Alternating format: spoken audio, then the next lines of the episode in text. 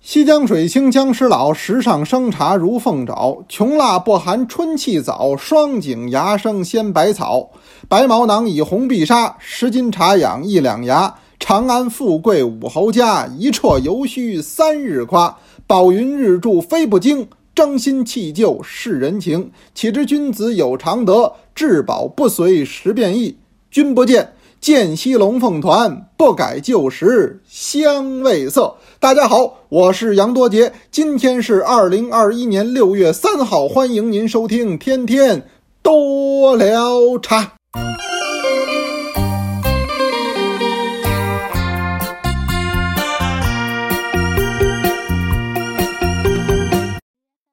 哎，我给您读的时候，永远是最饱满的精神。哎，最热情的这个声音，以至于呢，啊，又批了，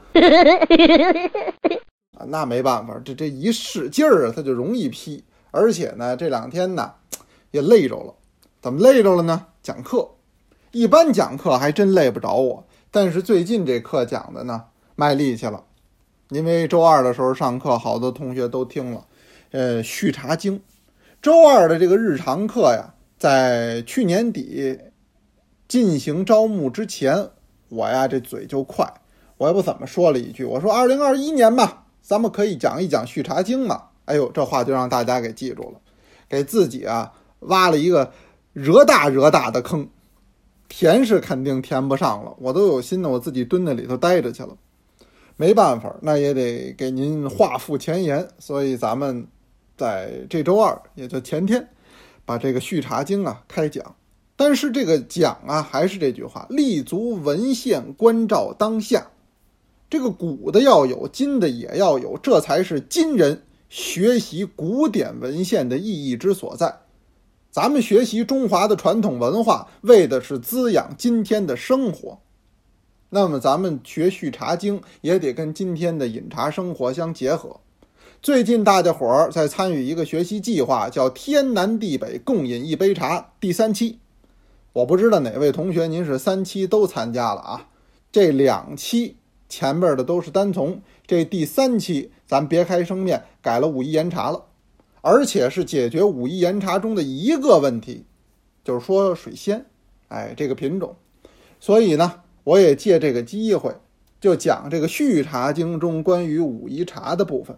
其实那堂课呀，内容真的挺多，而且讲的时间也过长，俩多小时。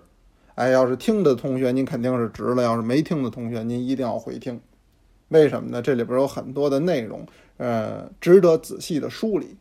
而且您这回就知道了。再听我这课啊，我也不怕得罪人，我就得说，笔记本一定准备好。没笔记本这课上不了，不动笔墨不读书。尤其在《续茶经》上，前面有大段的文献。之前我也担心大家伙能接受吗？你说咱们同学怎么他就那么优秀呢？太棒了！哎，大家伙儿还出奇的接受，这一晚上跟着抄了好几段，不觉得累，不觉得烦，还听的呢津津有味儿，啧啧称奇。而且那天上课的人数还格外的多。您说哪儿找像咱们多聊茶一到七班这同学里边这么优秀的，找不着。所以我说咱们这个学习的平台啊，搭建的好。那么之后我再陆续给您安排吧，咱们再讲。哎，也让助教呢把咱们这个学习计划的原文，哎，就是这个《续茶经》讲的原文发到各个班级当中，咱们就是内部传阅就可以了。这事儿呢，咱们就先告一段落。今天在多聊茶的公众号也有文章，也是回顾那一天的课程，咱们也一起来温故而知新吧。礼拜二那天上课挺好，怎么那天还是六一儿童节？我天天多聊茶，我也专门聊了这个少年儿童喝茶的问题。我也把这问题抛给大家伙儿，就是您家那孩子喝茶不喝茶？因为按照老讲，您要让老人说孩子哪能喝茶呀？他不敢给喝。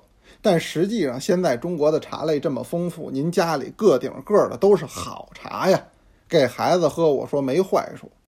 而且呢，从小培养他对于这种优质口感的记忆，这以后长大了，这孩子在口味上、品味上，那都得说高人一筹。哇哦，比个赞！我这一问呢，可了不得了，聊得真热闹。感情咱们班上同学家里的小朋友，几乎都喝茶。您比如说，快乐精灵就说了，我们家儿子特爱喝茶，黑茶加白茶，黑茶爱喝六宝。你瞧瞧，口多正。那四班的紫丁香说了，我们家小外孙女，今年您猜怎么着？十个月，十个月，您稍微早了点儿，是吧？您要是愿意再等等也行，我觉得有个一两岁的没问题啊。他什么时候能吃肯德基了，他什么时候就能喝茶了。这叫什么比喻？好多人都说，哟，这孩子不能喝茶。我说那茶不能喝，你们家孩子那肯德基吃的可够欢实的。那你要两者相较，我还愿意让这小朋友接着喝茶呢。您说是不是？是的。还有像紫竹啊，啊，还有像我们的这个清新法喜。好多同学还晒了自己家孩子人家喝茶的照片儿，那清新法喜那照片更好，孩子还闻那盖盖香呢，哈。十月和七夕也说了，说我们家这小朋友今年五岁半了，五岁半愣知道六大茶类，你说你还拦得住这孩子吗？口感上都能喝出绿茶、红茶和乌龙茶了，真的。您说我甭五岁半，我十五岁半，我分得清楚吗？我都够呛，那跟人家没法比。呃，一般的王征说了，我们家的小朋友啊。三岁开始喝茶，我喝什么我就给他匀一点儿，哎，拿天地杯喝。现在比较喜欢喝银针，我发现咱们那孩子都爱喝桂茶。因为有说七班的树同学就说了，然后我们家那孩子也喝茶，哎，我就是不给他喝浓茶，第一道茶不给他喝，哎，这都没问题。现在是每天早上、午后各带一瓶上学校喝去。您说您这孩子出类拔萃，关键这孩子现在还爱喝香番薯。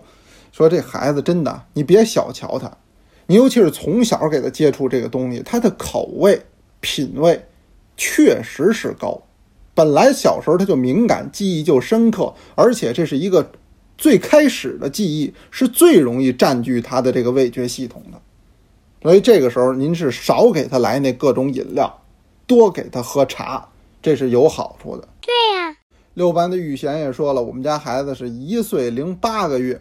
天天喝茶，还附一张照片儿。嘿，您这孩子别的不说啊，头发长得可不错。月光威也说了，说您看这茶是好东西，咱不是说把好东西都得留给孩子吗？那怎么到茶上就不给孩子留呢？你这观点太正确了。所以在这儿我也倡导咱们各位同学以及听我天天多聊茶的喜马拉雅上的各位爱茶人，真的可以给自己家的孩子喝茶，我认为没问题。但是咱不喝太浓了就是了。不以茶代水就是了，喝点茶对孩子，不管是身体，不管是他的心理，我说都有好处。当然，如果再带孩子读两首茶诗，那当然就更棒了。喝着茶，读着茶诗，这叫什么呀？这就叫教学实践。这可不就叫教学实践吗？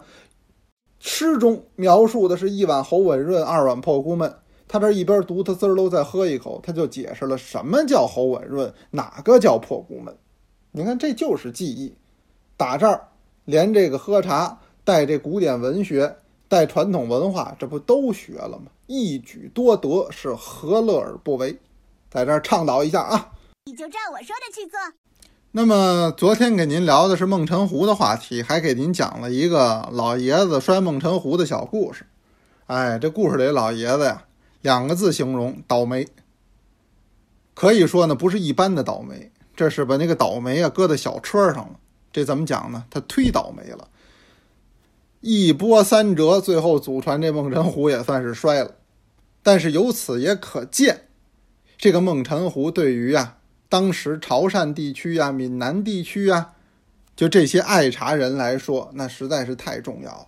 咱们老说这家里三大件儿，是吧？什么冰箱、彩电、洗衣机，这叫三大件儿。实际对于老年间的人来说，这个孟辰壶若参杯，那才是家里必备的，才是家里的大件儿呢。而且这东西当时都很名贵啊。那么不是说跟那吃饭的碗、吃饭的盘子一样，那不是，它都是精细的陶瓷艺术品。所以那老爷子那也是家传的，几代人传下来的。你说他能不真实吗？他肯定真实。您当时家里很多人，原来我给您讲啊，闽南地区。那要到清末的时候陪嫁，您得陪一套这个孟辰湖若参杯，这代表第一个咱们家经济上不差钱儿；第二个，咱们家文化上也过关呀，咱们有这享受精致生活的能力和品味，它是这么一种象征。那因为当地人都是喜饮乌龙茶，而且是优质乌龙，闽北的岩茶呀、潮汕的单丛啊，都是喝这个。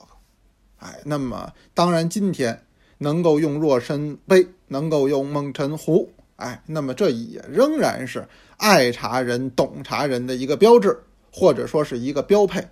您要出去问问什么叫蒙尘壶，哪个叫若参杯，是不是都说得明白呢？我看还不一定。而且今天大家伙爱茶了。但是您仔细观察，对于茶器具的选择上，我说呀，还不是那么内行。您比如说，这回我们去云南，哎，到一个单位，人家请我们呢喝普洱茶，我跟丽丽我们俩都在。人家这个家务事儿一摆上，我们俩心里就一翻个儿。为什么呢？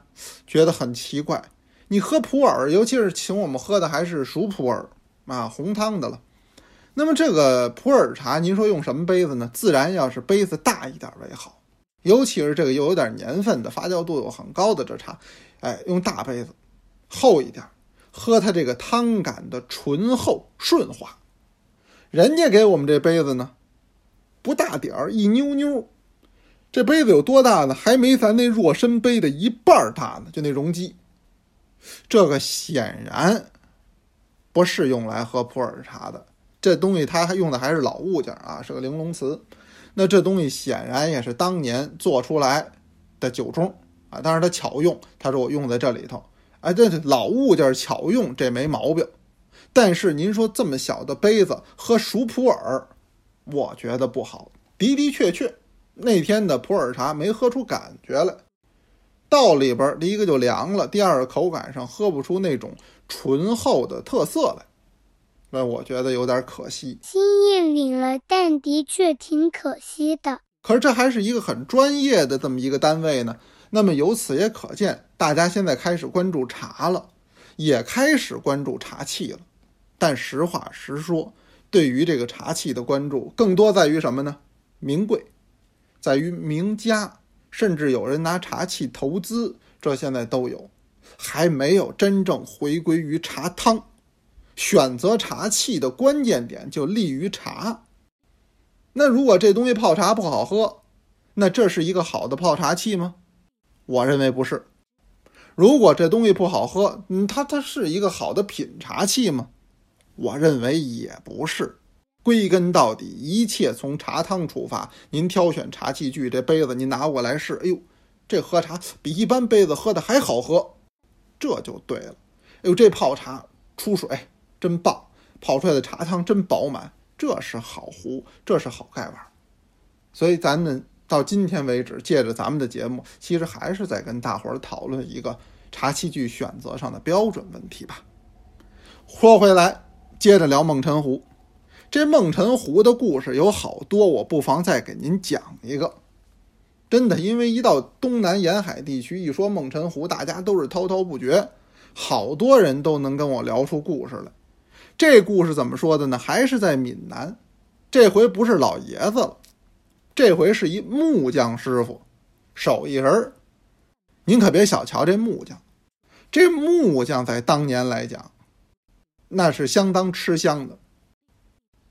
为什么呢？因为当时人们生活当中必须要有木匠，离不开木匠。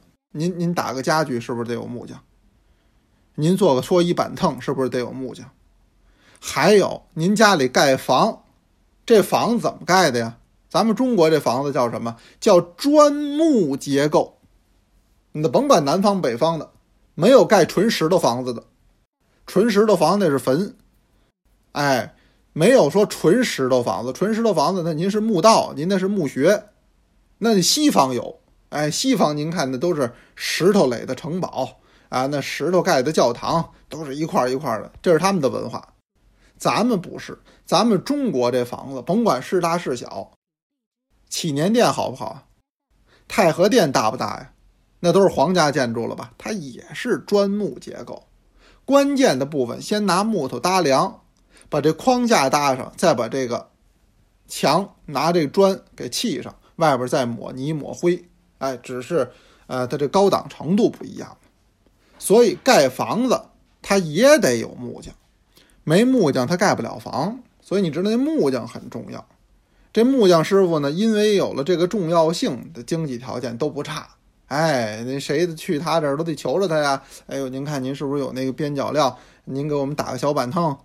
哎，您您看您是不是弄点好材料？我们家那个孩子要出阁，哎，要嫁人了，您给我们来俩大衣柜。你看都得求着他，那更别说上梁了。那你要盖房子，他要是不给你弄好了，你说你那房子给我多别扭呢。所以这师傅呢，经济条件很好，爱喝茶。因为当时这个茶，尤其是岩茶的价格都不低呀，绝不是跟一般的绿茶呀、花茶一样，并不是。他是爱喝茶呢，还就有一把蒙尘壶。这蒙尘壶据说也是老年间传下来的，他们家几辈子木匠嘛，那几辈子都爱喝茶。他这个蒙尘壶当个宝贝随身携带，因为蒙尘壶很小。我跟您说过了，您判断它是蒙尘壶的标准之一，不是它落这会蒙尘的款儿。是这壶一定要小，这壶一旦说一百五十毫升了，对不起，绝不能叫梦辰壶，不行不行，坚决不行，因为已经没有梦辰壶的精髓了。梦辰壶的精髓就是泡乌龙，泡乌龙的茶器具就是宜小不宜大，这没商量。所以梦辰壶很小，它是随身携带。这一天呢，又到人家去干活，这是个大活，不是打这桌椅板凳了，干嘛呢？盖房，盖房的活这就属于出差。当天没有回得来的，基本都是在这工地里忙活几天，尤其是梁啊，给人上好了，都弄平整了，他才回来。那就在邻村呢，他就揣着这个孟辰壶，揣着点好茶叶，他就去了。哎呦，到人家那儿高阶远迎，那么给他让进去，看看工地吧。哎，到工地上这么一看，他还带着徒弟呢。他这么一说，你们怎么弄怎么弄？哎，这中间这个木的不错啊，咱们这算大梁，边上咱们给搭上。弄好了，在边上滋喽滋喽，他就喝茶。那么有这么两三天呢，这房子起来就有模样。最后一步呢，那就是上梁。那么这个梁要是再上上，这个房基本的框架有了，上面一铺瓦，边上一填砖，这房子就有了。那么上梁这个得师傅亲自来，他把这个整个长度、宽度、榫卯，那会儿还不兴用钉子，都是榫卯，算好了，啪，梁往上一上。这是个细活，他还得两边比，哎，他还得把这个梁上啊，最后打磨平整。蹬着梯子他上去了，你就说他多爱喝茶，他端着这梦辰壶他就上去。梦辰壶端上去，若身杯搁边上，他也会来。他把这个呢，那不有房梁吗？往房梁上一搁，这儿搁把壶，这儿搁个杯子，这里边有水。他呢，这一边这儿看着这徒弟干活，他呢一边啊在这倒茶，就这么一边喝。滋儿喽一杯，滋儿喽一杯。没一会儿啊，这个梁就上上了。梁上上，两边打磨打磨，别有倒刺儿、毛刺儿，稍微的。有的讲究一点的呢，还刷一层清漆；有的不讲究一点的，不刷漆了，就打磨打磨就得了。这都弄好了呢，下边就喊：“哎，师傅，咱吃饭啊！今天饭好，咱们上梁大餐。”他一听挺高兴，顺着梯子他就下来了。下来开始吃饭。这顿饭也吃完了，人家把钱给他，高阶远迎，最后给他送走了。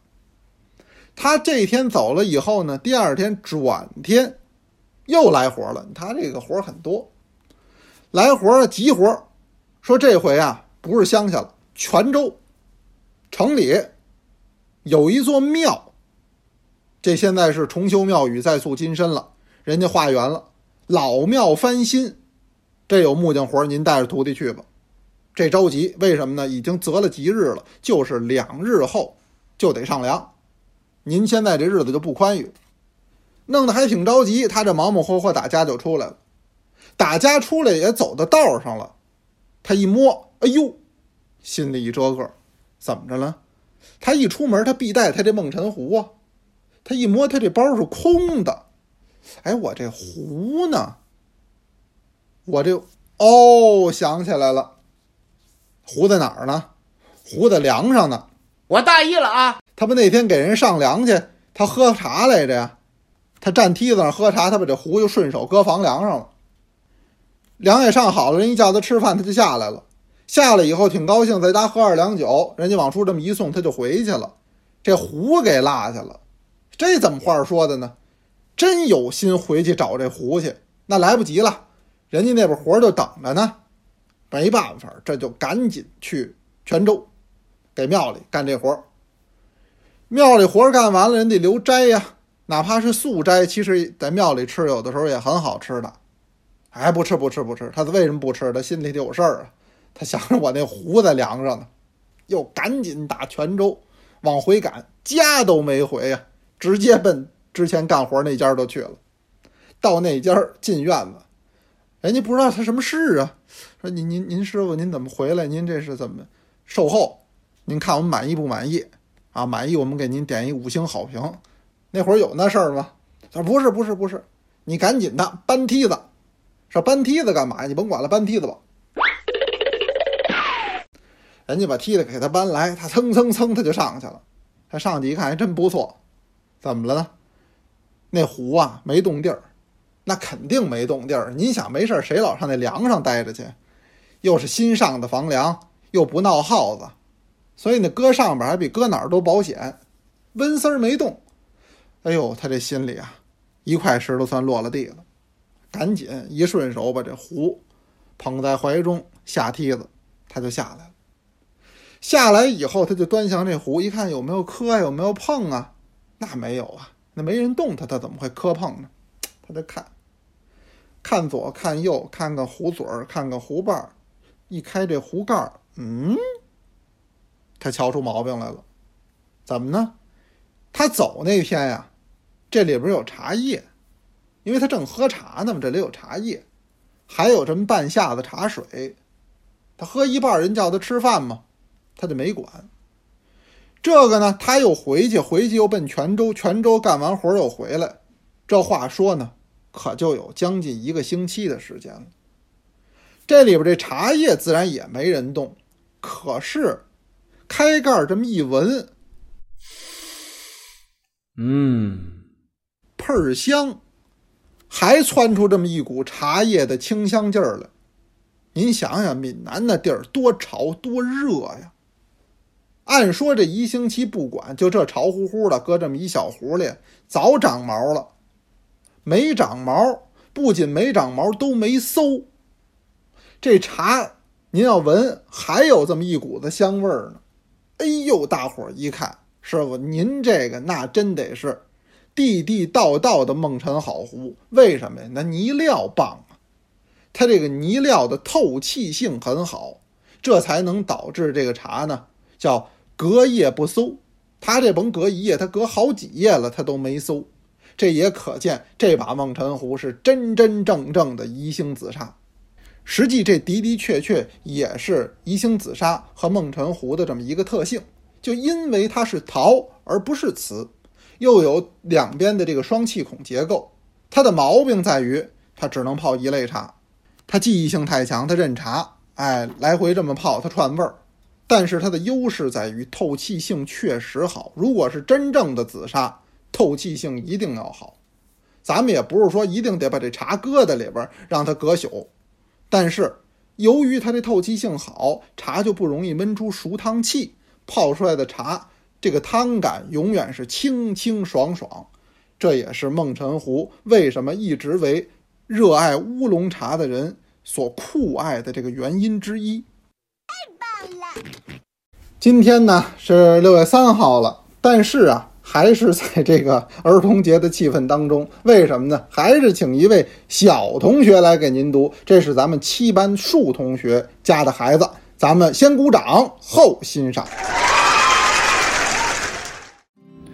一碗喉吻润，二碗破孤闷，三碗搜枯肠。唯有文字五千卷，四碗发清汗，平生不平事，尽向毛孔散。五碗击鼓清，六碗通仙灵，七碗吃不得也，唯觉两夜习习清风生。大家好，我是刘品杰，今天是二零二一年六月一日星期二，国际儿童节，欢迎您收听天天多聊。